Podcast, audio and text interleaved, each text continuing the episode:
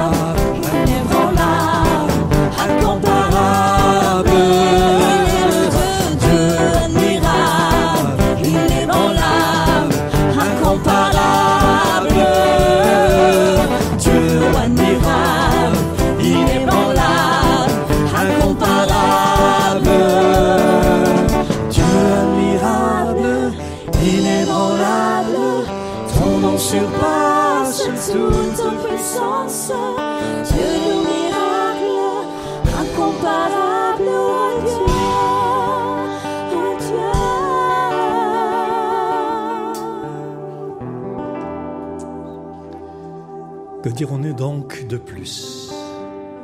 Si Dieu est pour nous, qui sera contre nous? Lui qui n'a pas épargné son propre Fils, mais l'a donné pour nous tous, comment ne nous accorderait-il pas? Aussi tout avec lui. Qui accusera ce que Dieu a choisi? C'est Dieu qui les déclare justes qui les condamnera. Jésus est mort, bien plus. Il est ressuscité. Il est à la droite de Dieu et il intercède pour nous. Qui nous séparera de l'amour de Christ?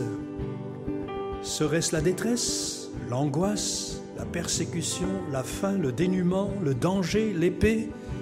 Ajoutons là tout ce que nous, ce par quoi nous passons peut y mettre la dépression, peut y mettre la détresse, la maladie.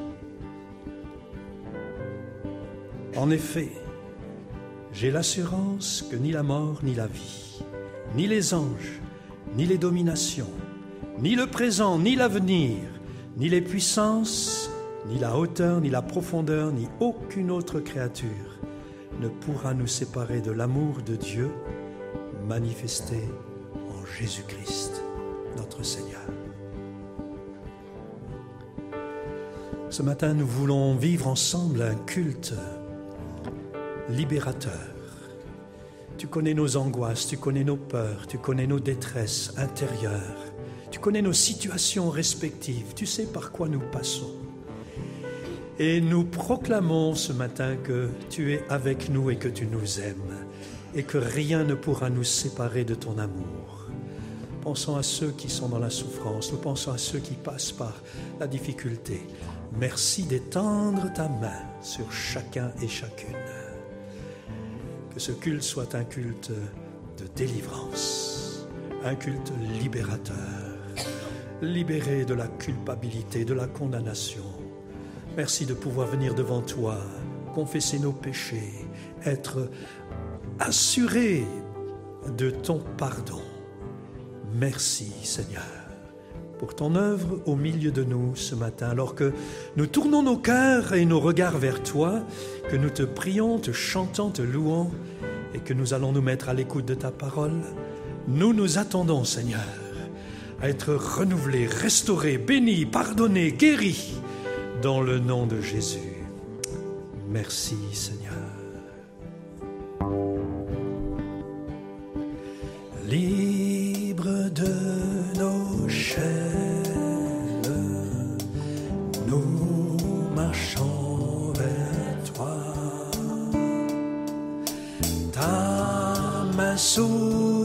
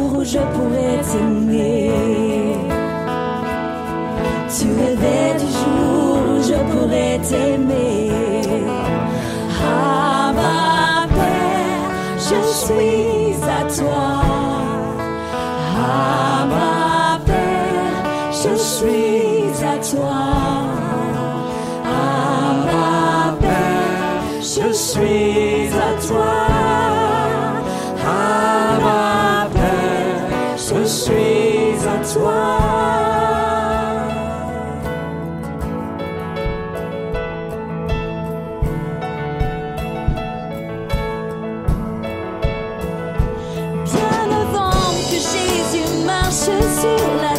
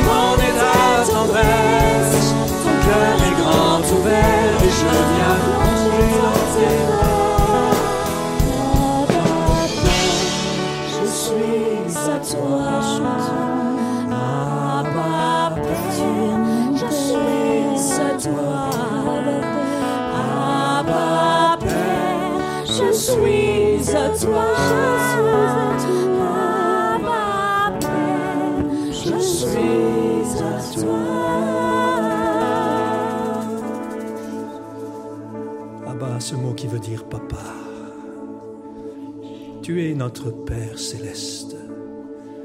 Et ta parole nous dit que notre Père céleste sait de quoi nous avons besoin. Ce matin, nous sommes assurés de ton amour que tu nous as manifesté en Jésus-Christ. Merci pour ton pardon. Merci pour ton accueil. Merci pour ta générosité. Tu es généreux en grâce, en miséricorde, en pardon. Tu nous donnes ce que nous ne méritions pas et tu ne nous donnes pas ce que nous méritions. Oh, merci. Tu es le Dieu de l'encouragement. Tu es le Dieu libérateur. Tu es le Dieu plein d'espérance. Ce matin, Seigneur, nous célébrons ta victoire et nous célébrons cette espérance vivante qui est comme une ancre fonde notre cœur. Merci pour ce socle solide et sûr Merci pour ta parole. Merci pour ton esprit. Merci aussi pour la communion fraternelle. Le fait d'être tous ensemble autour de toi en tant que frères et sœurs en Jésus-Christ. Adorons un même Père, adorons un même esprit, même, un même Sauveur. À toi notre louange et notre reconnaissance, Seigneur.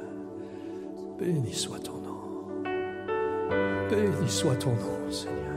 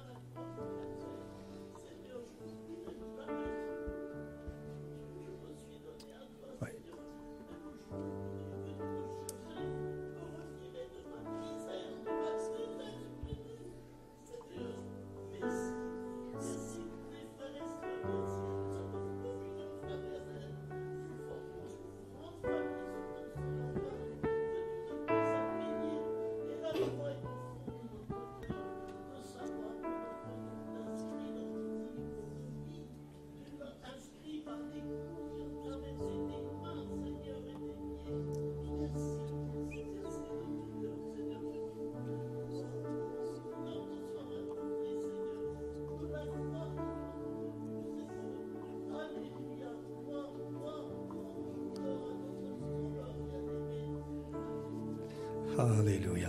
Les cultes se suivent et ne se ressemblent pas. Il y a parfois des cultes qui sont comme des cultes thérapeutiques.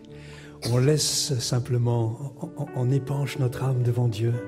On est là avec son cœur. C'est ce qui fait la particularité des églises évangéliques et notamment notre assemblée où il y a beaucoup de spontanéité, de liberté, bien sûr. Nous voulons dire au Seigneur, ce qui se passe ici dans notre cœur. Non pas simplement une prière formaliste ou rituelle, mais être vrai devant Dieu, être authentique et dire oui Seigneur. Au fond, on est tous dans le même, euh, on est tous dans le même moule. On a besoin de sa grâce. On a besoin de sa grâce ce matin. On a besoin qu'il nous soutienne, qu'il nous restaure, qu'il guérisse, parce qu'on est malade et on est en souffrance et il veut remplir nos vies et nos cœurs. Est-ce que tu veux avec moi bénir le Seigneur ce matin avec ce prochain chant qui dit Bénis Dieu mon âme C'est le roi David qui a eu à faire face à des, à détresses incroyables. Et dans les détresses les plus terribles, il se met à écrire des chants, et notamment celui-ci où il dit Bénis Dieu mon âme. Le psaume 103 qui est très connu par les lecteurs de la parole Bénis Dieu mon âme, que tout ce qui est en moi bénisse son saint nom. Plutôt que de nous plaindre, plutôt que de nous morfondre, nous nous tournons vers ce Dieu libérateur, ce Dieu plein d'espérance, qui ce matin veut nous communiquer sa vie, sa joie, sa paix, son pardon, son amour.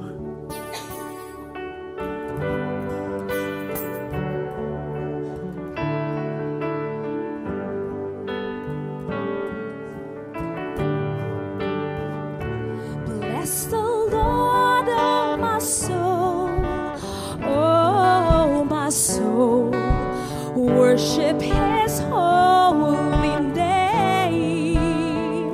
Sing like never before, oh my soul, I worship Your holy name. Bénis Dieu. Bénis Dieu,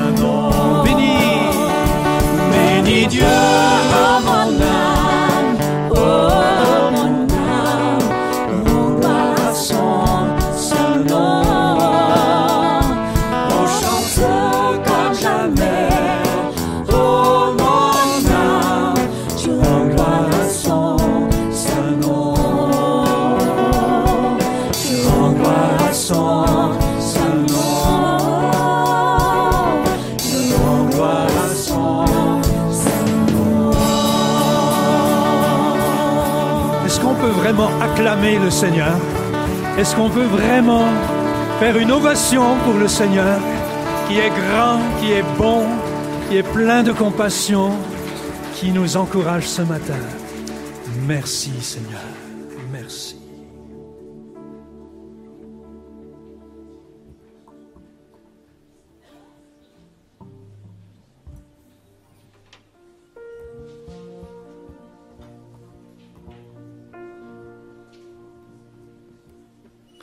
Dans une église euh, intergénérationnelle, c'est bon de chanter des chants un peu plus récents et c'est bon de chanter des vieux cantiques.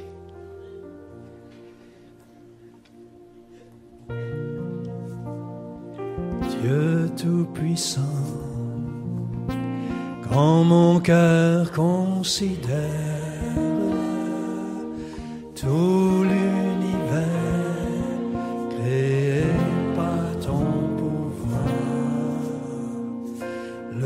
ciel azur, les éclairs, le tonnerre, le clair matin ou les ombres du soir. De tout mon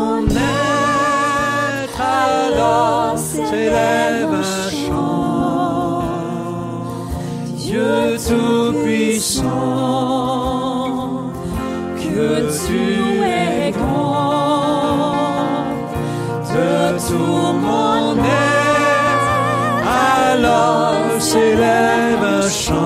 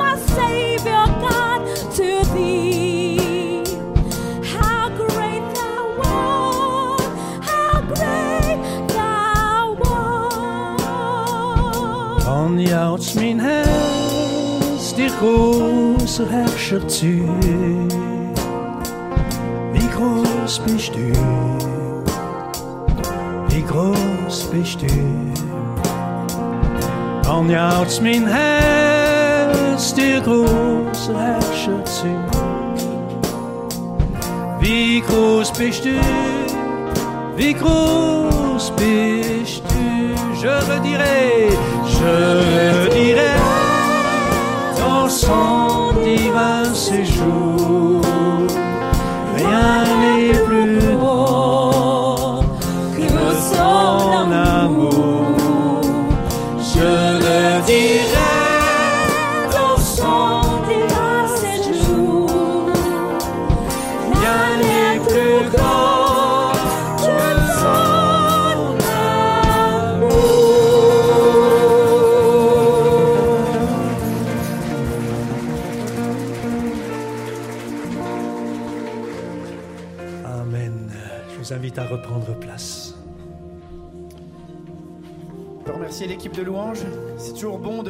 s'approcher du roi des rois. Je ne sais pas si on mesure la grâce qu'on a de pouvoir chaque jour, mais chaque dimanche aussi, nous réunir et fixer, focaliser nos regards sur Jésus qui nous fait l'honneur de sa présence. Amen.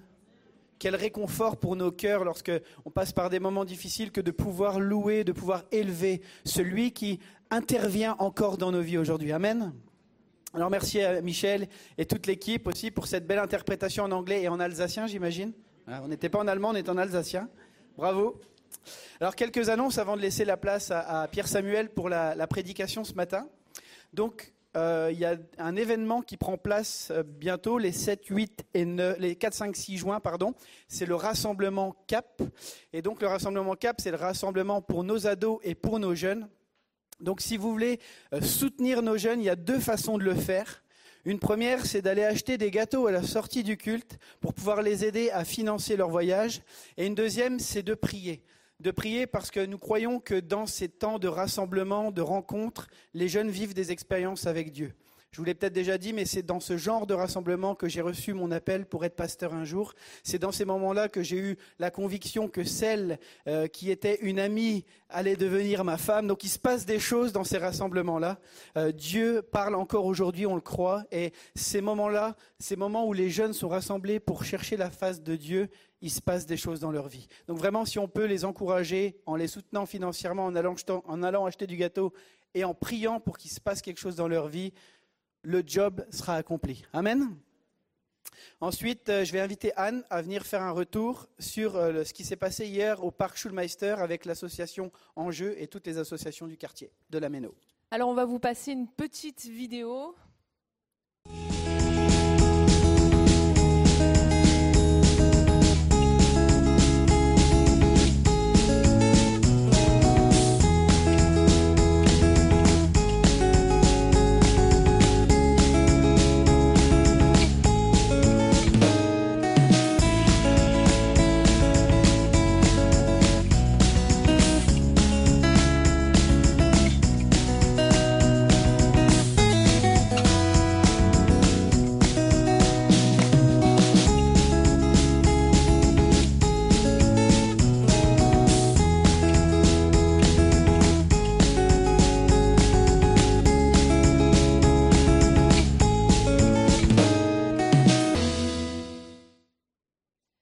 Voilà, comme vous le savez, on, en a parlé plusieurs fois. L'Église a une association qui s'appelle Enjeu, et, euh, donc hier, on a été représenté au parc de la fête du parc Schumeister. Ça s'est vraiment très bien passé. On avait un stand, donc comme vous l'avez vu, vente buvette et de gâteaux. Alors oui, j'ai testé aussi quelques gâteaux, pas tous, ou sinon on pouvait plus les vendre. Mais franchement, merci infiniment, merci pour tous ceux qui ont euh, qui sont mis à la cuisine et qui ont fait euh, tous ces gâteaux. Merci aux aiguilles solidaires. C'était une première pour elles. Elles ont été étonnées combien le nombre de petites filles qui venaient pour apprendre à tricoter, à faire du crochet. Donc éventuellement, peut-être on va ouvrir un, atelier plus tard, à voir. En tout cas, un grand merci. Euh, L'épi a été représenté. On nous a même dit que le stand était le enfin, le plus beau, bien décoré. Donc franchement, c'était euh, top, c'était une bonne journée. On vous donne rendez-vous l'année prochaine pour même si vous voulez y participer et venir. En tout cas, c'était super chouette. Voilà. Ah, alors du coup, j'en profite pour vous dire que la vente des aiguilles solidaires de la semaine dernière, merci beaucoup parce que ça a remporté 734 euros. Voilà. Et pour le parc, ouais, super, merci. Là, oui, la destination, c'est pour, bien sûr, pour l'association en jeu, donc euh, pour ceux qui sont dans le besoin, comme vous le savez. Et hier, au parc Schumacher, on a fait à peu près 500 euros bénéfices qui auront, de bénéfices qui auront justement, euh, qui iront, pardon, justement à l'association aussi en jeu. Voilà, merci beaucoup. Un grand merci à, nos, sœurs. C'est des sœurs pour la plupart qui, confectionnent, qui utilisent les dons et les talents qu'elles ont reçus avec leurs doigts pour composer des choses qui permettent euh, de soutenir des gens qui sont dans le besoin. Vous savez que pour nous, c'est important de prendre soin de l'esprit, de l'âme et du corps. Et il y a des gens au milieu de nous qui sont parfois en difficulté, qui ont besoin d'un coup de pouce dans la vie. Et l'association en jeu, elle est là pour ça. Donc euh, j'en profite. Euh, si parmi nous, peut-être nos internautes, s'il y en a qui sont dans le besoin, qui ont des difficultés, n'hésitez pas à nous appeler au secrétariat. On vous mettra tout de suite en connexion avec Enjeu pour voir ce qu'il est possible de faire et comment pouvoir vous accompagner au mieux. Notre cher trésorier qui se tient à l'arrière me charge de vous rappeler qu'il se tient à votre disposition à la fin du culte pour vous donner les reçus fiscaux par rapport à la déclaration des impôts. Donc si vous n'avez pas encore pensé à faire vos impôts parce que vous le faites sur Internet et que vous avez un petit peu de temps, allez quand même voir Freddy pour récupérer votre reçu. Et maintenant, je vais inviter Julien et Rachel Casambo à s'approcher. Alors, ils sont tout au fond. Bienvenue. Alors vous savez, à l'EPI, on a toujours le joie d'accueillir des gens. Puis des fois, on a la joie et le pincement au cœur d'en laisser partir. On a eu la, grâce d'avoir euh, Julien et Rachel au milieu de nous. Julien a servi à l'EPI pendant quelques mois, du coup, euh, au service de louange. Et je dois dire que ça a été agréable pour moi de, pouvoir servir à ses côtés. Il est bourré de talent bourré de dons et il a une capacité aussi de, pédagogie pour euh, aider ceux qui sont peut-être les moins à l'aise avec les instruments. Et euh, ils ont décidé de repartir à l'île de la Réunion, de là où ils sont originaires. Et j'aimerais qu'on puisse les bénir et prier pour eux. J'ai peut-être demandé à Michel si tu veux bien venir prier pour euh, Julien, Rachel et le bébé, j'ai oublié le prénom. Kayla. Est-ce qu'on peut bénir cette famille? Merci pour ce que vous nous avez apporté et que Dieu vous conduise et vous utilise aussi à la Réunion et se serve de, de qui vous êtes pour bénir et faire grandir le royaume. Est-ce qu'on peut se lever tous ensemble, s'il vous plaît? Merci. Nous sommes reconnaissants, Seigneur, pour chacun et chacune dans l'Église ici. Chacun et chacune, nous composons ensemble euh, le peuple de Dieu, l'Église, et nous sommes heureux de pouvoir prier, bénir nos chers, et nous prions pour que tu les raccompagnes là où ils vont se rendre, dans l'île de la Réunion. Garde-les, accompagne-les. Merci pour les dons, les talents que tu leur as confiés. Merci de leur permettre de poursuivre leur parcours en réalisant ce pourquoi tu les as euh, appelés, ce à quoi tu les as appelés, ce pourquoi tu les as créés. Bénis-les.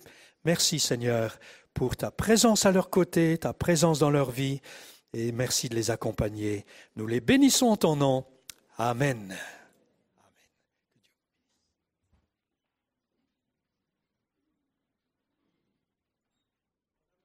C'est toute la place à, Pierre Samuel et euh, écouter ce que Dieu a mis sur son cœur pour l'Église, qu'on puisse encore euh, être à l'écoute ce matin et laisser Dieu nous parler et nous encourager. Merci. Bonjour. Vous allez bien? Louange on est encouragé quand on voit des jeunes qui servent et qui vont aller servir dans d'autres églises, on le croit. On est encouragé quand on, on se voit les uns les autres. Et je ne sais pas pour vous, mais plus que jamais aujourd'hui, on a besoin d'encouragement. On a besoin d'être encouragé, on a besoin de s'encourager les uns les autres. On passe par des moments faciles ou moins faciles. Et je crois que l'encouragement, c'est quelque chose dont nous avons tous et toutes besoin. Alors, le thème que j'aimerais partager avec vous ce matin, c'est celui-ci. Barnabas, le défi de l'encouragement. Barnabas, le défi de l'encouragement. Pourquoi je dis que c'est un défi? Parce qu'il y, y, a des moments dans notre vie où on est celui qui a besoin d'être encouragé. Et puis il y a des moments dans notre vie où on est celui qui est l'encourageur. Alors j'ai cherché dans le dictionnaire, est-ce que le mot encourageur existe? Il n'existe pas. Alors je l'ai inventé. Et vous savez que dans, Word, quand vous tapez votre texte, vous faites clic droit, ajouter au dictionnaire. Donc du coup, moi j'ai ajouté au dictionnaire le mot encourageur. Ça vous va? Donc je, suis désolé, c'est pas très. ça passe comme ça, ça va? Ok, donc on va parler des encourageurs ce matin. Et on va essayer de discuter ensemble, de partager ensemble sur justement ce qu'est le courage, ce qu'est encourager. Vous savez d'où ça vient le mot courage? Du cœur. Bien vu, hein? Du mot cœur. Au, au, milieu de encouragement, il y a le mot cœur. Et encourager, ça veut dire redonner du cœur à l'ouvrage, redonner du cœur quand on n'en a plus. C'est être près de quelqu'un dans le but de le soutenir. C'est partager ensemble les fardeaux, c'est se soutenir les uns les autres. Autrement dit, encourager, c'est prendre de ton cœur ou du cœur de Dieu et le déposer dans le cœur de l'autre. Pour que son cœur, qui peut-être a perdu de la force, peut-être a perdu de la vigueur, puisse être à nouveau prendre la place qu'il a de base. Et notre ami Larousse, la définition en tout cas, nous dit, c'est donner du courage à quelqu'un, le réconforter, l'inciter, persévérer, faire mieux, stimuler. C'est aussi inspirer quelqu'un du courage pour agir de telle ou telle manière. C'est favoriser une action, une activité et stimuler le développement. Avec tout ça, on a un sacré programme. Et je crois que l'EPI, et moi, franchement, je bénis Dieu d'être ici parce que l'église de l'EPI est fondamentalement une église qui encourage. On est passé, que ce soit Raymond Pierre ou moi-même, par, par, des moments qui sont compliqués ces derniers temps, et on peut dire avec assurance que l'église est capable d'encourager. On peut dire que pour beaucoup d'entre vous qui passez par des moments difficiles, quand tu viens ici, tu ressors de ce culte et encouragé. En tout cas, moi, je le vis. Et vous? Amen. Et vous en ligne, n'hésitez pas à nous le dire. Vous mettez un petit mot dans le chat et, nous dire si vous êtes encouragé par les, les cultes. Mais je, trouve que à chaque fois qu'on vient ici, on se dit, on n'est pas bien là? Ok, d'accord, j'avoue, je l'ai piqué cette phrase. Je l'ai piqué à quelqu'un de très connu que vous connaissez très bien, qui a fait l'échange juste avant moi. Ce qui est important de comprendre, c'est que l'encouragement, on a forcément besoin de deux personnes. C'est obligatoire. Pourquoi? Parce que tu peux pas te, enfin, tu peux t'encourager tout seul, Mais vraiment, quand on parle d'encouragement, de venir redonner du courage, on a besoin soit de Dieu, soit de quelqu'un d'autre, mais on a besoin d'être à deux, ou plus. Et je bénis Dieu de ce que l'Église nous permet d'être ensemble. Et certaines personnes se disent, mais à quoi ça sert de venir tous les dimanches? Je peux suivre le culte sur Internet. Bah, quand on n'a pas le choix, je l'entends. Et, et on vous bénit, vous qui êtes sur Internet, on pense à vous si c'est vraiment des difficultés, mais je sais aussi que c'est bon d'être ensemble. Je sais aussi que c'est bon de pouvoir être les uns avec les autres, se soutenir et partager du temps ensemble. Qui n'a jamais lu ce, verset dans Josué? Et moi, je sais que j'aime ce verset qui nous dit Ne t'ai-je pas donné cet ordre? Fortifie-toi et prends courage. Ne t'effraie point et ne t'épouvante pas, car l'Éternel, ton Dieu, est avec toi dans tout ce que tu entreprendras. Amen. Alors peut-être c'est la seule parole que tu vas retenir de la journée. Ben, retiens-la, grave-la dans ton cœur. Fortifie-toi et prends courage. Mais on va aller un petit peu plus loin. Pourquoi? Parce que dans notre vie, il y a forcément des événements qui nous dé- découragent. Je parle d'événements ou de personnes d'ailleurs. Et quand on est submergé par les événements qui nous découragent, on a besoin de, venir gonfler un petit peu ce, ce cœur à l'intérieur qui est vide. Et, et, et- ok, je vous partage une expérience. Vous êtes ok? Je vais faire un camp d'ado une fois. J'étais dans une certaine région dans le nord de la France. Et puis, je vais, euh, alors que je vais, aller aborder avec les ados un thème qui est un peu particulier, qui est le thème de la relation gars-fille. Et on sait qu'avec les ados, c'est vraiment le sujet qu'il faut aborder. Donc, on va discuter ensemble. Et puis, j'arrive dans, dans, un- dans un contexte un peu particulier où on n'a jamais abordé cette question-là. Parce que les ados n'ont pas ce problème-là. En tout cas, dans leur conception. Du coup, euh, j'arrive comme ça et le directeur du camp euh, me dit, je te préviens, t'es attendu au tournant.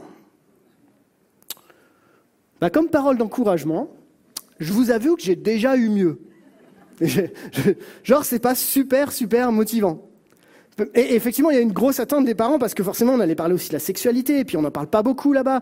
Alors, il faut qu'on, voilà, on met des mots sur des réalités qui existent. Mais ce que j'ai retenu surtout à ce moment-là, c'est que le directeur de la colo, j'aurais aimé qu'il m'encourage un peu plus parce que c'est déjà un challenge. Est-ce que vous avez déjà rencontré des gens comme ça qui ont cette capacité à vous décourager avant même de commencer? Ça vous est déjà arrivé? Ouais Bon, alors en ce moment, ce matin, en tout cas, on va décider ensemble de ne pas être des décourageurs, mais d'être des encourageurs. Ça va? Pourquoi? Parce que la réalité, c'est que, qu'on le veuille ou non, le découragement, ça laisse une empreinte dans ton cœur. Et il y a plein de personnes autour de nous qui sont soi-disant bien intentionnées, qui pensent qu'il faut dire la vérité, et en réalité, qui nous découragent avant même de commencer. Je ne sais pas combien de personnes ont été sur votre chemin et qui vous ont dit à un moment, ouais, bon courage, ça va vraiment être dur pour toi. Sous-entendu, tu n'auras pas les forces d'y arriver. Sous-entendu, tu n'es pas assez capable d'eux. Et je crois que ce genre de paroles, qui sont des paroles destructrices, nous empêchent d'aller plus loin, nous empêchent d'avancer. Et on a besoin ensemble de, de s'encourager les uns les autres. Attention, s'encourager, ça ne veut pas dire tout va bien aller, tu es merveilleux, tout est extraordinaire. On va en parler ensemble. Mais s'encourager, c'est vraiment être là, au bon moment, pour être à côté de la personne. Alors, on est ensemble ce matin et on va être des encourageurs. Vous êtes OK? Pour parler de ce thème, j'aimerais qu'on puisse revenir à peu près 2000 ans en arrière. Et on va parler ensemble et on va faire une biographie aujourd'hui. Et on va parler de Joseph. Vous allez dire, il s'est planté le gars dans son titre. Pourquoi Joseph? Parce qu'en fait, le titre de mon message, c'est Barnabas. Et en réalité, son vrai nom, c'est... Ça va aller, hein Donc son, son, son, son nom, c'est Barnabas. Il est connu sous le nom de Barnabas. Mais son vrai nom, en réalité, c'est... Oh, vous êtes trop fort. C'est Joseph. Bon, vous allez comprendre, on va, on, va, on va réaliser ensemble cette biographie. Mon objectif, c'est qu'on puisse apprendre à découvrir qui est cet ami Barnabas. On va faire une biographie, on va détailler des parties de sa vie, on va comprendre qu'à travers sa vie, on va pas chercher un modèle idéal, mais on va chercher des clés pour être des meilleurs encourageurs, pour progresser ensemble dans la notion de l'encouragement. Et on va parler de ce fameux Barnabas. Mon message, il s'adresse à deux personnes. À la fois à tous ceux qui ont envie de devenir un meilleur encourageur, et à la fois à tous ceux qui ce matin sont venus complètement découragés, et qui n'ont plus la force de continuer, et qui ont envie de tout lâcher, qui ont envie d'abandonner. Et je vais m'adresser aux deux personnes, aux deux publics. Et ensemble, on va grandir, ensemble, on va découvrir comment c'est possible de sortir de ce lieu encouragé, et comment c'est possible que tu deviennes l'encourageur de quelqu'un dans cette nouvelle semaine qui démarre. Amen C'est parti? Ce que j'aime avec Barnabas, c'est que Barnabas, c'est pas un homme naïf, un homme simple. C'est pas, pas quelqu'un qui va encourager pour se faire apprécier. La Bible nous dit dans Acte 11, 24 que c'est un homme de bien, plein d'Esprit Saint et de foi. Ça met le contexte par rapport à Barnabas. L'encouragement, c'est ni de la naïveté, ni de la faiblesse, encore moins de la niaiserie, mais c'est bien une nécessité. Regardez ce que dit ce texte. 1 Thessaloniciens 5, 10. Il est mort, en parlant de Jésus, pour nous, afin que soit que nous veillions, soit que nous dormions, nous vivions ensemble avec lui. C'est pourquoi encouragez-vous les uns les autres et édifiez-vous mutuellement comme vous le faites déjà. Et ce que j'aime dans ce texte, il y a quand même écrit comme vous le faites déjà. Donc je ne vais pas vous faire une leçon de morale en vous disant il faut encourager. Vous le faites déjà. Comment on peut encourager mieux? Ça va?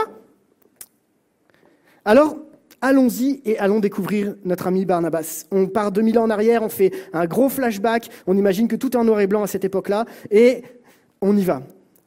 La première fois qu'on va entendre parler de, Barnabas, c'est dans Acte 4, 36.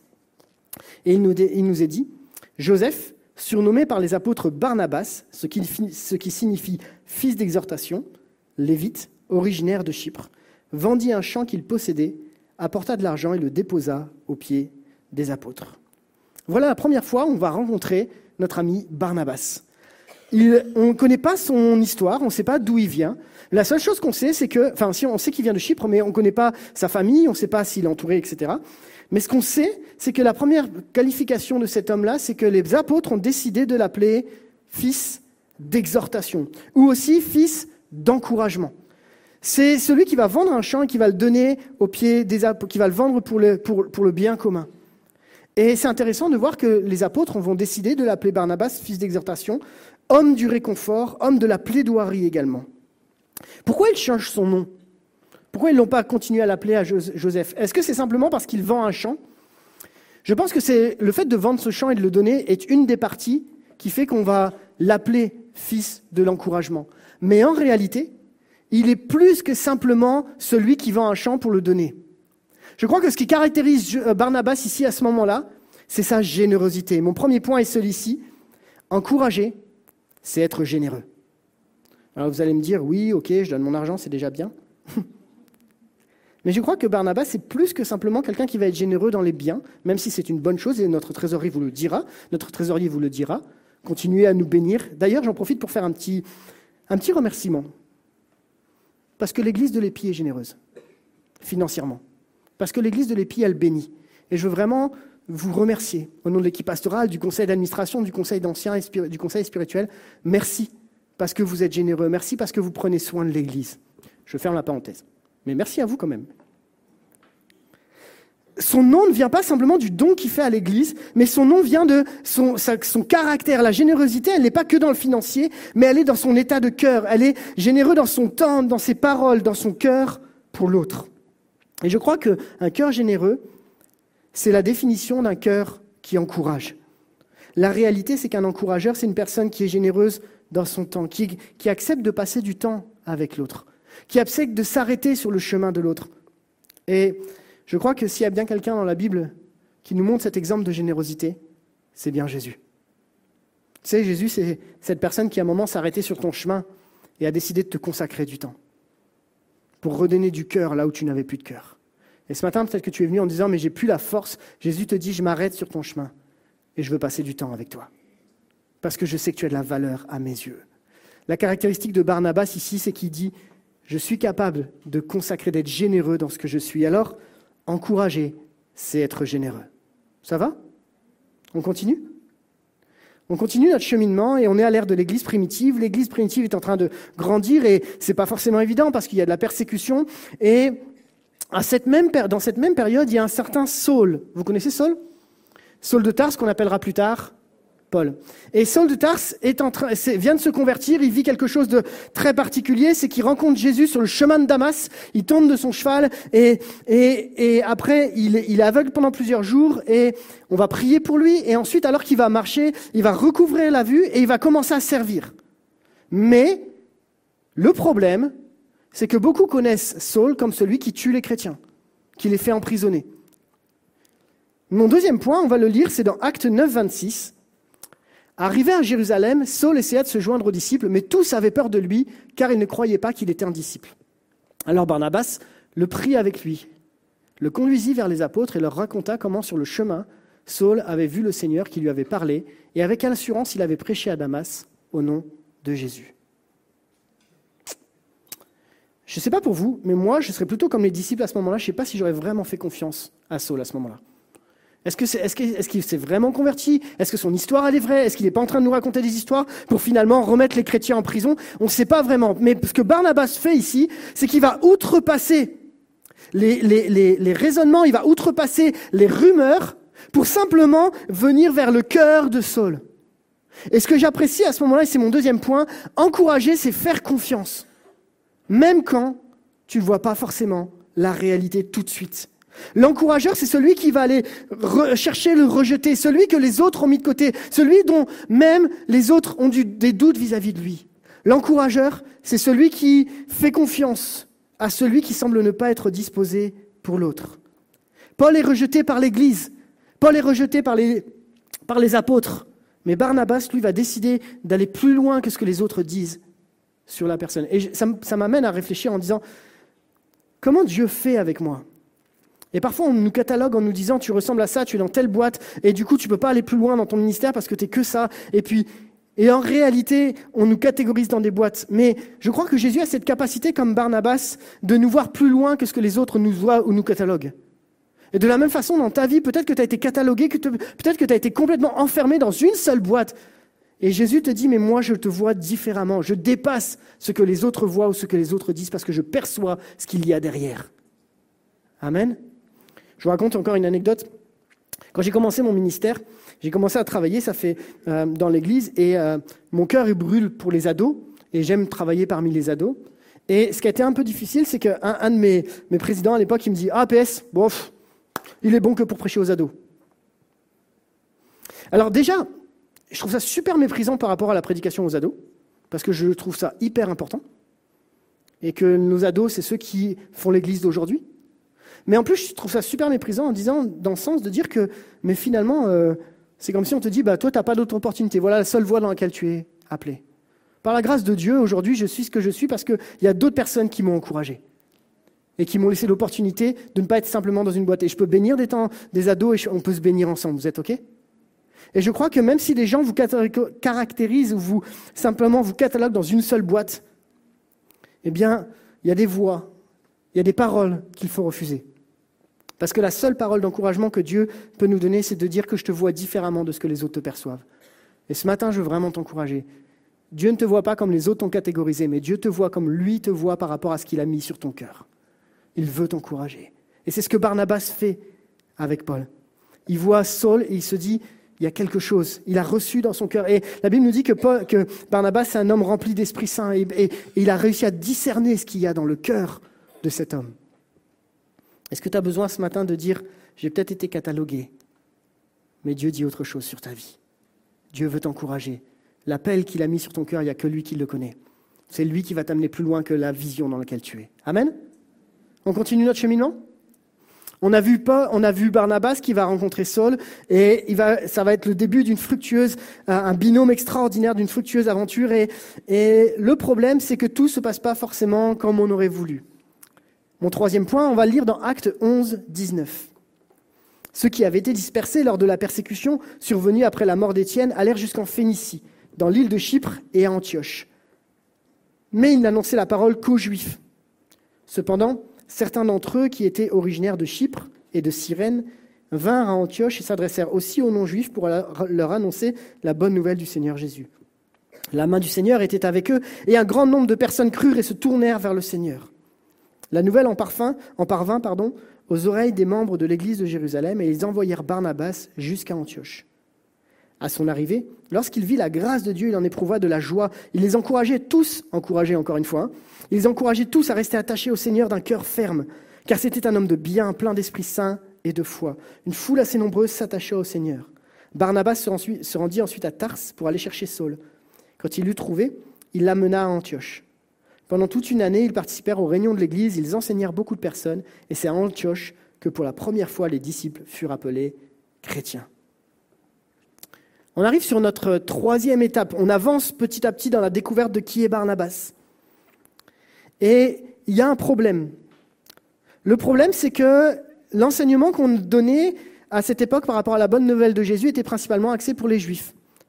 Et on entend parler, il y a une rumeur quelque part qui dit qu'ils sont en train d'enseigner aussi les non-juifs. Ils sont aussi en train d'apporter la parole à des non-juifs. Et ça pose un problème parce que est-ce qu'on a le droit, est-ce qu'on n'a pas le droit, est-ce qu'il faut qu'on respecte la loi de Moïse à ce moment-là? Et comment on fait?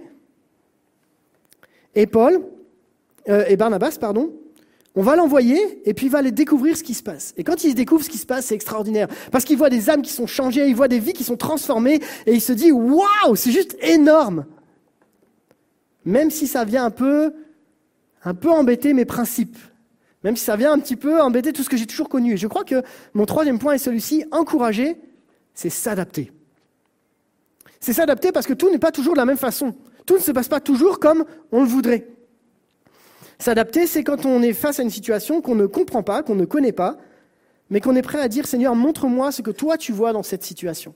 C'est quand tu as quelqu'un à côté de toi qui, qui passe par une situation difficile et que tu pourrais avoir ce jugement en disant s'il a fait ça, c'est parce qu'il y, a eu ça. Mais c'est peut-être de dire Seigneur, montre-moi comment toi tu perçois la situation.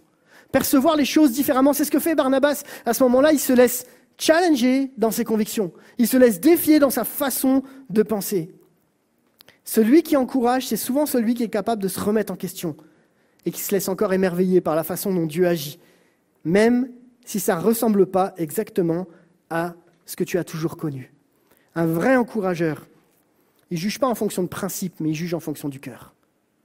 Ça va? Et, d'ailleurs, il y a quelque chose qui va être interpellant, c'est que Barnabas, il arrive à Antioche et il voit que c'est extraordinaire et, que tout se passe bien. Et qu'est-ce qu'il fait? Au lieu de rester tout seul, il va aller chercher Saul. Et les commentateurs vont dire que, en réalité, il va chercher Saul pour pouvoir, pour que Saul puisse enseigner avec Barnabas. Et c'est ce que nous dit le texte, c'est que pendant une année ensuite, ils vont enseigner sur place. C'est-à-dire que Barnabas a cette conception de se dire, mais, et si on faisait ça ensemble?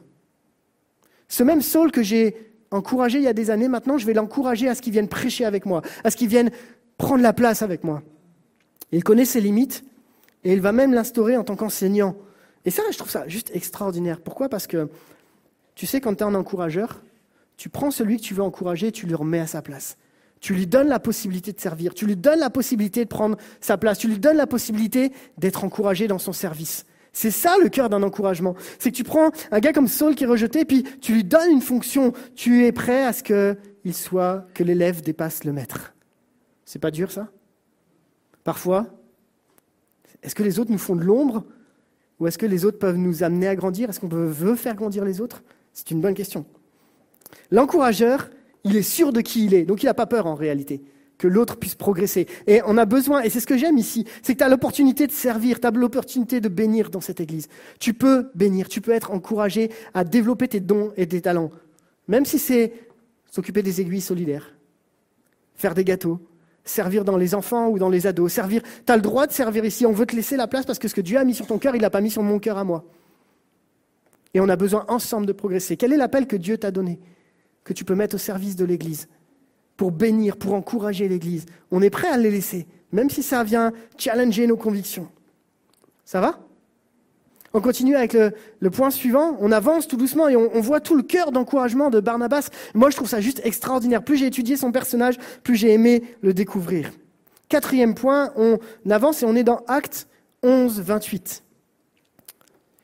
L'un d'eux, c'est un, prophète du nom oh d'Agabus, se leva et annonça par l'Esprit qu'il y aurait une grande famille sur toute la terre. Elle arriva, elle arriva en effet sous l'empereur Claude. Les disciples décidèrent d'envoyer chacun selon ses moyens un secours aux frères et sœurs qui habitaient la Judée.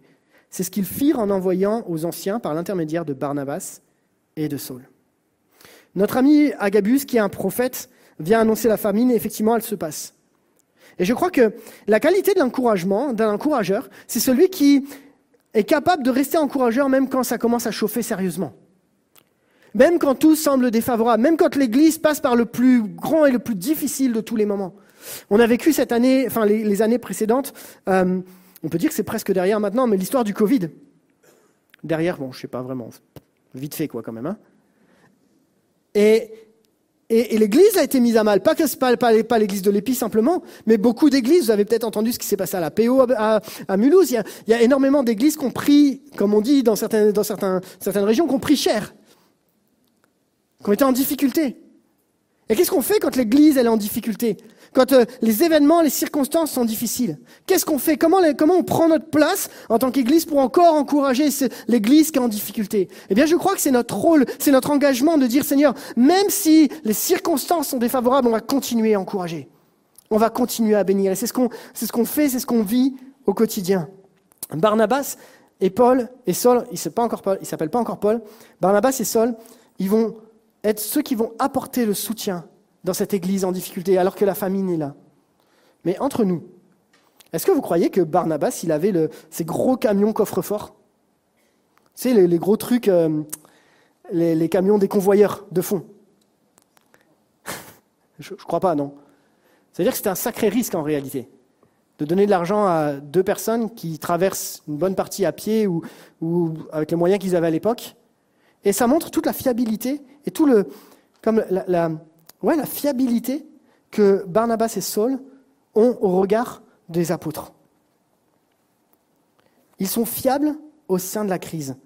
Ils sont fiables dans la mission qu'on peut leur confier. Tu sais, c'est quoi le plus difficile? C'est quand tu as quelqu'un qui est à côté de toi, qui t'encourage, et puis que, alors que tu passes par des moments difficiles, il s'en va. Il te laisse. Parce qu'il n'a pas la capacité, parce qu'il n'a plus envie, parce que c'est trop dur pour lui.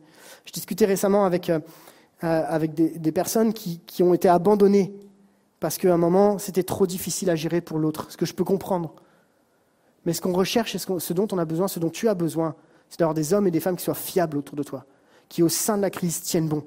Et on a besoin que ce cœur d'encourageur soit là, de rester fiable, même quand ce n'est pas évident, rester fiable au sein de la crise. C'est un sacré défi quand même. Parce que notre difficulté à nous, c'est que les événements viennent nous terrasser, viennent nous abattre, et qu'on a tendance à s'enfermer. Mais la force de l'encourageur, c'est celui qui dit qu'au sein de la crise, il ne bougera pas. Au sein de la crise, il sera toujours à tes côtés. Et moi, quand je pense à ça, je ne peux pas m'empêcher de penser à celui qui est notre Jésus.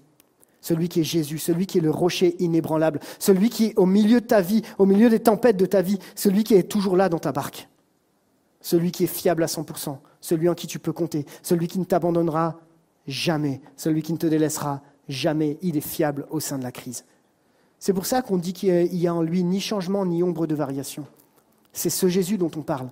Celui qui a donné sa vie pour toi, celui qui a été jusqu'au bout et qui est fiable, fiable et encore fiable dans ta crise, dans cette, période peut-être de famine spirituelle. Dans cette période, je reviens à mon histoire de Barnabas. Dans cette période, il va, il va se passer quelque chose. On est toujours dans Acte 11 et juste à ce moment-là, il va y avoir l'apparition d'un- d'une certaine personne qui s'appelle Jean, surnommé Marc. Je vous invite à retenir ce prénom parce qu'on va vite en parler un petit peu plus tard. Mais Acte 12, 25 nous dit que Barnabas et Saul, après s'être acquittés de leur message, s'en retournèrent de Jérusalem, emmenant avec Jean, surnommé Marc. Juste, je fais une petite parenthèse parce qu'on va en parler tout à l'heure, mais qui il est ce gars? Eh bien, Jean, surnommé Marc, qu'on appellera Marc à partir de maintenant, c'est le cousin ou le neveu de Barnabas. Il est actif dans son service auprès de l'Église et il va accompagner Barnabas et Saul littéralement comme serviteur. Le, terme qui est employé ici, c'est uperetz. Euh, oui, je sais, je parle très bien grec. Et si vous avez des questions, vous allez voir Anne qui parle très bien grec également. Elle nous l'a dit la semaine dernière. Donc le terme employé uperet ici, et dans le grec classique, c'est le titre de subordonné d'un chef. Pas un subalterne, mais un secrétaire, un aide de camp. En d'autres termes, euh, Jean-Marc, eh bien, il va, être, celui qui va, accompagner Saul et Barnabas pour tout doucement pouvoir les, soutenir, les encourager, être à, ses côtés. Et en même temps, c'est celui qui va s'occuper des formalités diverses et variées. Et ce que fait Barnabas ici est assez intéressant. Il a fait confiance à Saul à un moment, puis il va aussi faire confiance à Jean-Marc. C'est là où tu te dis que Barnabas, il a vraiment ce cœur et cette relation proche avec les gens. Il est fondamentalement relationnel. Et il aime faire confiance, il aime donner des responsabilités. Il le fait, il l'encourage. Même si quelques années après, ça ne va pas se passer comme il aurait voulu. Ce qui m'amène à, à me dire que même au milieu des crises, au milieu des moments difficiles, Barnabas garde son cœur d'encourageur, son cœur de quelqu'un qui fait confiance. Est-ce que toi et moi, au sein de la crise, on reste cet encourageur, celui qui est là, celui qui est présent? C'est un- une question qu'on peut se poser. Je ferme la parenthèse de Jean-Marc, et puis on avance un petit peu. On était dans acte 11 et on avance tout doucement vers acte 13. Acte 13 nous dit qu'il y avait dans la ville d'Antioche des prophètes, des enseignants. Barnabas, Siméon appelé le Noir, Lucius de Cyrène, euh, Manaën qui avait été élevé avec Hérode le tétrarque, et Saul. Pendant qu'il rendait un culte au Seigneur et qu'il jeûnait, le Saint-Esprit dit Mettez-moi à part Barnabas et Saul pour la tâche à laquelle je les ai appelés. Alors, après avoir jeûné et prié et posé les mains sur eux, ils les laissèrent partir. Envoyés par le Saint-Esprit, Barnabas et Saul descendirent à Séleucie, d'où ils embarquèrent pour l'île de Chypre. Il y a ici dans cette équipe, c'est super intéressant, il y a Barnabas, il y a Siméon, il y a Lucius, et chacun vient d'origines différentes, et euh, Barnabas fait partie de cette équipe. Et je crois que mon point numéro 5, enfin je crois pas, j'en suis sûr, mon point numéro 5, c'est celui-ci. Encourager, c'est être capable de travailler en collaboration. De travailler avec les autres, même si les autres ne sont pas comme nous. Encourager, c'est être capable de travailler avec une équipe. C'est d'être capable de travailler avec ceux qui n'ont pas les mêmes fonctions, les prophètes, les enseignants. Encourager, c'est être capable de travailler dans un cœur à cœur avec l'autre. C'est intéressant de voir que il va y avoir sur le cœur des apôtres ce désir d'envoyer une équipe et ils vont prier et Paul et enfin Saul et Barnabas vont être soumis à la décision de l'Église. Puis, au fur et à mesure, il y a quelque chose qui est assez interpellant quand tu lis le texte, c'est que Saul, on va plus l'appeler Saul, mais on va l'appeler Paul, et on va connaître ce super binôme que vous et moi on connaît le plus, non plus Barnabas et Saul, mais Paul et Barnabas. Et d'ailleurs, quand on parle de Paul et Barnabas, de, Barnabas, on entend souvent plutôt Paul et Barnabas. C'est intéressant de voir que dans cette même équipe, Barnabas, qui avait le lead principal, qui était le leader principal de l'équipe, va tout doucement laisser la place afin que Paul devienne le leader principal. Vous voyez la notion de gradation dans la, façon dont on travaille en collaboration? Plus tu avances, plus c'est l'autre qui prend de la place. Barnabas aurait pu se dire, eh oh, les gars, s'il en est là, c'est à cause de moi. Hein. Donc on va se détendre. Hein. on va chacun à sa place. Ça va être très bien comme ça. Mais Barnabas, et c'est là où tu vois son cœur d'encouragement, il est prêt à dire, ok, même s'il prend la place, il prend le lead principal, moi le plus important, c'est le royaume. Le plus important, c'est que le message soit annoncé. Et il y a une phrase que Raymond Pierre dit souvent, c'est quand le nous passe avant le je. C'est quand le nous passe avant le je. C'est quand euh, l'intérêt commun, le, royaume de Dieu passe avant ma propre petite personne. Et ma question, c'est, quand je travaille en collaboration, est-ce que je suis prêt à encourager même quand j'ai pas le lead principal? Je peux vous faire une confidence? Ouais Vous pouvez me dire non. C'est plus compliqué après dans mon message. Mais quand je suis arrivé de l'église de Besançon, où j'étais pasteur principal, et je suis arrivé ici après dans une équipe, c'est pas forcément évident de s'adapter. Mais j'ai une équipe qui est extraordinaire, je vous le dis, et qui m'a appris, qui m'a challengé, et qui m'a appris à dire, viens, viens, viens, on va te montrer comment on travaille ensemble. Et ma question, elle est là. Dans nos équipes, quand on, on travaille, et ça, je trouve ça très très fort dans cette équipe, c'est euh, quand même le nous qui passe le jeu dans tous les cas. Ce qui nous importe, c'est le bien de l'Église. Et de la même façon, ici, comme Paul, il, a, il, est, il, va prendre tout doucement de plus en plus de place et son ministère va s'accroître, Barnabas tout doucement va prendre de moins en moins de place. Est-ce que tu es capable d'encourager même quand tu n'as plus de lead principal? Même quand tu es second? Est-ce que tu es capable d'encourager même quand tu as l'impression que les autres te dépassent? Est-ce qu'on est encore capable d'encourager? C'est un énorme challenge qu'on se, qu'on se donne. Et je crois que ce qui est fort, c'est que Jésus nous rappelle que ce n'est pas ta place qui est importante, c'est toi qui est important. C'est pas ta fonction qui est importante, c'est toi qui est important. Jésus n'est pas en train de dire il y en a un qui est mieux que l'autre. C'est Dieu, et on le lit dans, beaucoup de, dans les épîtres de Paul, où chacun a sa place et on a besoin les uns des autres. Et la réalité, c'est qu'on a besoin d'être ensemble pour le but commun. On a besoin de faire grandir le royaume de Dieu ensemble, les uns avec les autres. Encourager, c'est être capable de travailler avec l'autre, même quand ta place, n'est pas forcément la première. Ça va? Vous n'allez pas me jeter des tomates? C'est cool? Je fais une petite euh, parenthèse parce qu'on est dans Acte 13 et c'est à ce moment-là, dans Acte 13, que euh, Acte 13, 13 nous dit Paul et ses compagnons s'étant embarqués à Paphos se rendirent à Perge, en Pamphylie. Jean se sépara d'eux et retourna à Jérusalem. C'est là que notre fameux Jean Marc s'en va. Ok, et on en parlera juste un petit peu après parce que ça va être le sujet d'un gros conflit entre Paul et Barnabas. À partir de maintenant, j'utilise plus Saul, j'utilise Paul. Ça vous va? C'est plus facile pour moi parce que j'ai l'habitude de dire Paul. Mais à partir de maintenant, on se met dans le, prisme de Paul et Barnabas. Ok. On est sur notre sixième point maintenant. On lit Acte 15. Ça va, vous ennuyez pas? Super. Vous pouvez, me dire, vous pouvez me dire oui, mais c'est aussi compliqué derrière de gérer après. Acte 15, 1 nous dit Quelques hommes venus de Judée enseignaient les frères en disant Si vous n'êtes pas circoncis selon la coutume de Moïse, vous ne pouvez pas être sauvés. Paul et Barnabas eurent un vif débat et une vive discussion avec eux. Les frères décidèrent alors que Paul, Barnabas et quelques-uns d'entre eux monteraient à Jérusalem vers les apôtres et les anciens pour traiter cette question. Envoyés donc par l'Église, ils traversèrent la Phénicie, la Samarie, en racontant la conversion des non-juifs, et ils causèrent une grande joie à tous les frères et sœurs.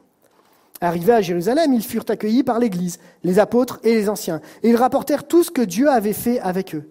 Alors quelques croyants issus du parti des pharisiens se levèrent en disant qu'il fallait circoncire les non-juifs et leur ordonner de respecter la loi de Moïse. Les apôtres et les anciens se réunirent pour examiner cette question. Contrairement à ce qu'on peut penser, l'Église primitive avait quand même des gros problèmes. En particulier, ce problème de résoudre quelle est la place des règles juives dans, dans cette nouvelle congrégation. Et Paul et Barnabas sont envoyés à Jérusalem pour consulter les apôtres à ce sujet. Ils sont mandatés ensuite pour apporter la réponse. Et mon sixième point est celui-ci, encourager, c'est prendre position avec sagesse. Encourager, c'est prendre position avec sagesse.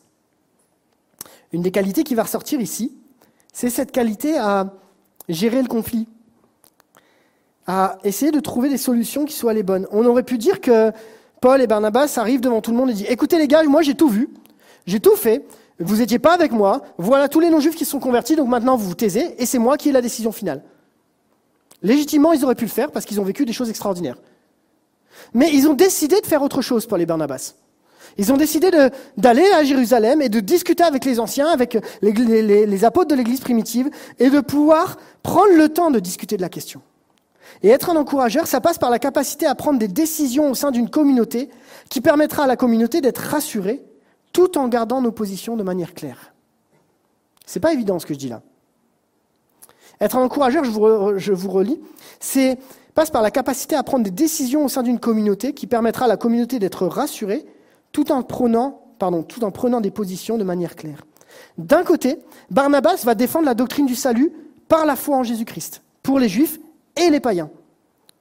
De l'autre côté, il va quand même décider de se rendre à Jérusalem pour examiner et discuter.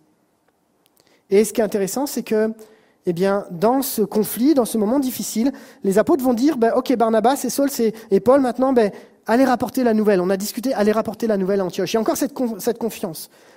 Du coup, je reviens un petit peu sur euh, ma question de l'encourageur.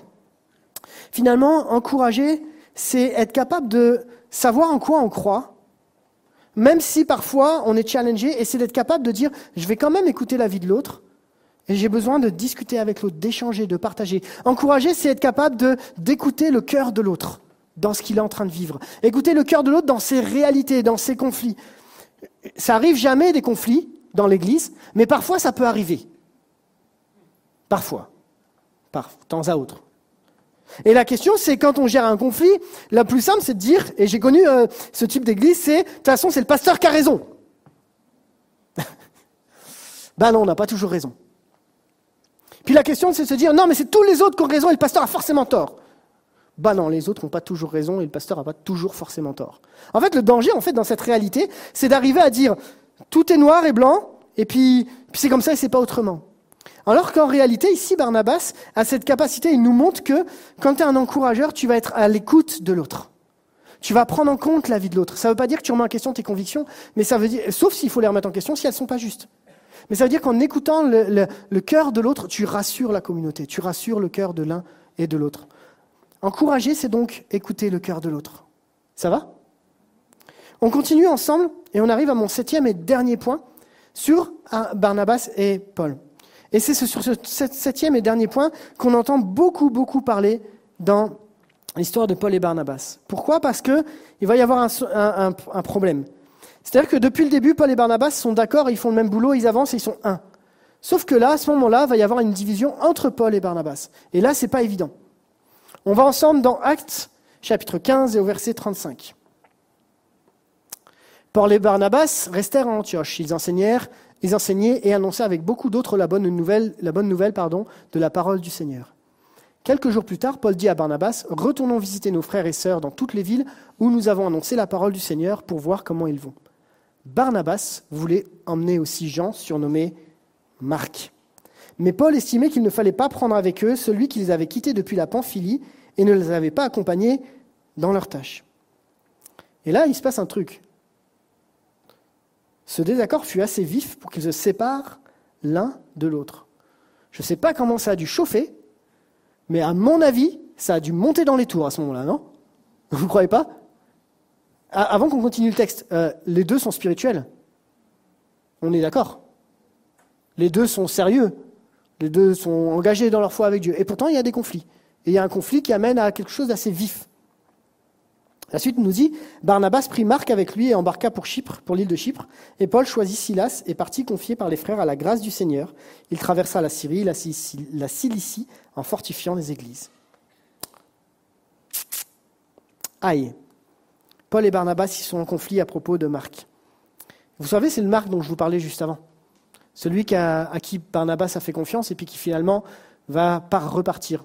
Quand on lit les commentaires, il n'y a pas vraiment de raison qui explique, enfin en tout cas on n'a pas de raison claire qui explique pourquoi Jean-Marc les a quittés. Est-ce que parce qu'il y avait un différent vu que c'était le cousin de Barnabas Certains estiment que peut-être que parce que euh, Paul reprend le lead et que Barnabas est secondaire, à ce moment-là il s'embarque. Bon, peut-être, on ne sait pas en fait la raison, elle n'est pas explicitée clairement dans les évangiles, dans, les, actes. pardon. Et euh, il n'y a pas vraiment de raison. Toujours est-il que Paul, lui, décide de... Il n'a plus envie de faire confiance. Parce que Jean-Marc les a déjà abandonnés, parce que Marc, il n'a pas été là où il devait être. Est-ce que, Paul a tort? Ben, Dans sa conception à lui, pas forcément. Parce que vu ce qui va se passer après pour Paul et Silas, on peut se dire que si Marc était là, peut-être qu'il n'aurait pas tenu le choc face à toutes les épreuves que Paul et Silas vont, vivre. Est-ce que Barnabas a tort? Ben, Quand on connaît le cœur de Barnabas, vu que j'en parle depuis tout à l'heure, on peut supposer que c'est logique pour lui de lui donner une nouvelle chance. Donc, est-ce que l'un et l'autre ont tort? C'est pas à nous ici d'en juger. Par contre, ce qu'on voit dans le cœur de Barnabas, c'est que Barnabas est prêt à, nouveau à faire confiance, même quand Jean-Marc semble s'être planté aux yeux des autres. Le cœur d'un encourageur, il est là. C'est qu'au final, est-ce qu'on est prêt à faire confiance même quand l'autre nous a déçus? Est-ce qu'on est prêt à faire confiance même quand tu t'es trompé, même quand tu as, échoué, même quand ça n'a pas marché? Tu sais, Jésus a cette capacité, lui, à te faire confiance même quand tu as échoué même quand ça n'a pas marché, même quand pour une raison ou une autre tu as, essuyé des échecs, même quand tu es responsable de tes échecs. Et ce que Barnabas nous montre ici, c'est qu'il est prêt à refaire confiance à Jean-Marc, même si Jean-Marc semble avoir échoué aux yeux de Paul. Ce qu'on apprendra un peu plus tard, c'est que ce même Marc, c'est lui qui va écrire le quatrième évangile. Peut-être que Barnabas avait raison au final. Mais ce qu'on va apprendre aussi, c'est que Paul et Silas ont vu des choses extraordinaires. Donc peut-être que Paul avait raison. Bon, du coup, je ne vous donne pas la solution, en fait. Moi, ce que je veux qu'on retienne ensemble, c'est que Barnabas a ce cœur d'encourager, même quand il n'est plus possible. Et je vais inviter l'équipe de louange à remonter. Et on va, on va découvrir, à la fin de l'histoire de Barnabas, que ce qui est intéressant dans tout ça, et je crois que j'ai dit plein de fois que c'était intéressant, mais je le redis encore une fois, mais Paul lui-même, même s'il est en conflit avec Barnabas à ce moment-là. Dans quelques textes plus tard, va dire que Barnabas et Paul sont tous les deux des apôtres. Il va le restaurer dans qui il est. Et puis, Paul vis-à-vis de Marc, ou de Jean-Marc, il vient dans plusieurs textes, il va restaurer aussi Jean-Marc en disant Ramène Jean-Marc parce qu'il m'a été fort utile dans le ministère. Donc il y a des saisons, et j'ai déjà prêché, il y a des saisons de vie où à un moment on a été mis de côté. Mais Dieu ne tire pas un trait sur la vie qui est la tienne. Comme Barnabas a eu cette capacité à encourager, même quand il y a plus de feu, comme quand il semble plus y en avoir, Jésus a cette capacité à t'encourager, même si toi tu as l'impression qu'il n'y a plus de force, même si toi tu as l'impression qu'il n'y a plus rien. Barnabas a cette capacité à venir te chercher. Euh, pardon, Jésus a cette capacité à venir te chercher, même quand tu penses qu'il n'y a plus rien derrière. Barnabas et Paul ont eu ce conflit, mais ce conflit l'a amené à la résolution au bout d'un moment. Et ce n'est pas le conflit qui détermine la qualité du cœur de Barnabas, ni de Paul d'ailleurs. Ce n'est pas tes échecs qui déterminent la qualité de ton cœur. Parce que Dieu ne te perçoit pas à travers tes échecs. Dieu te perçoit à travers l'amour qu'il a pour toi. Dieu est ce premier encourageur. De l'autre côté, On a tous un challenge, nous, dans notre vie. Il y a des gens autour de toi, certainement, que soit toi tu as déçu, soit eux t'ont déçu. Est-ce que tu es prêt à faire confiance à nouveau? Ouais, c'est facile, t'as pas vécu ce que j'ai vécu. Non, c'est sûr. Mais c'est entre toi et Dieu. Est-ce qu'on est prêt à dire, Seigneur, là, j'ai pas compris cette étape-là de ma vie. Mais donne-moi ce cœur de devenir un encourageur. C'est pas pour rien qu'on rappelle à plusieurs reprises que Barnabas était un homme de bien, plein d'Esprit Saint et de foi. C'est pas pour rien.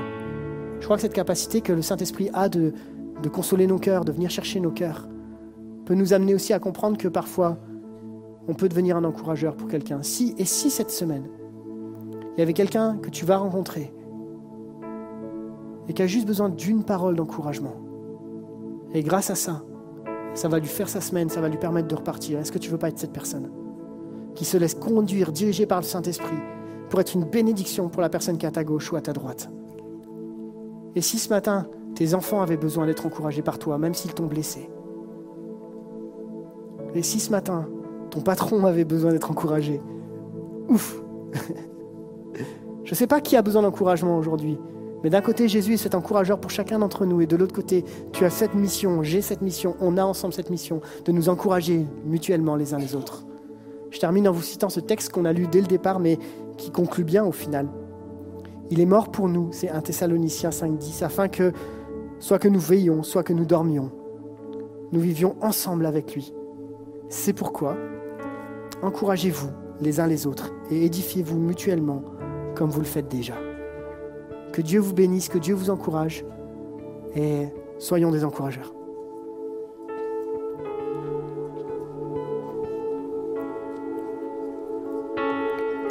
On ne peut pas donner ce qu'on n'a pas. Et pour pouvoir être un encourageur, il faut déjà se laisser encourager par le Seigneur. Et on voudrait reprendre ce chant qui dit Abba Père. Tournons-nous vers notre Père concluant ce culte, en lui demandant son secours, son aide, son encouragement.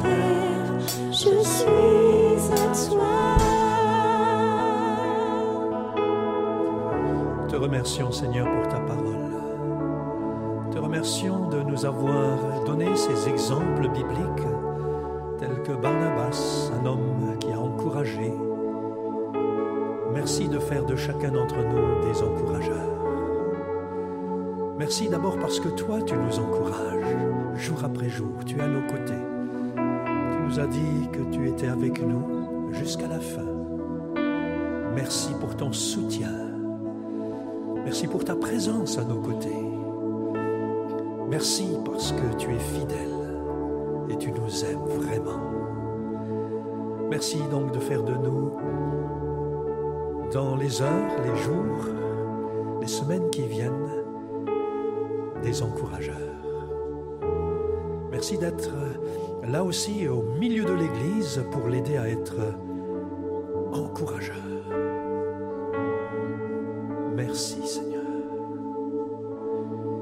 Cette semaine, que, ces semaines à venir soient empreintes de, de ton esprit, d'esprit de force, un esprit d'amour, de sagesse, pour encourager tous ceux qui autour de nous ont besoin d'être encouragés. On prie aussi pour nos internautes, on prie pour ceux qui écouteront, visionneront le message en différé. Bénis tous ceux qui s'approchent de toi et qui s'attendent à toi. Merci Seigneur. Amen. Amen. Notre culte touche à sa fin. On vous souhaite une bonne fin de journée. On vous souhaite une bonne semaine. Que Dieu vous garde et que Dieu vous bénisse. À la semaine prochaine.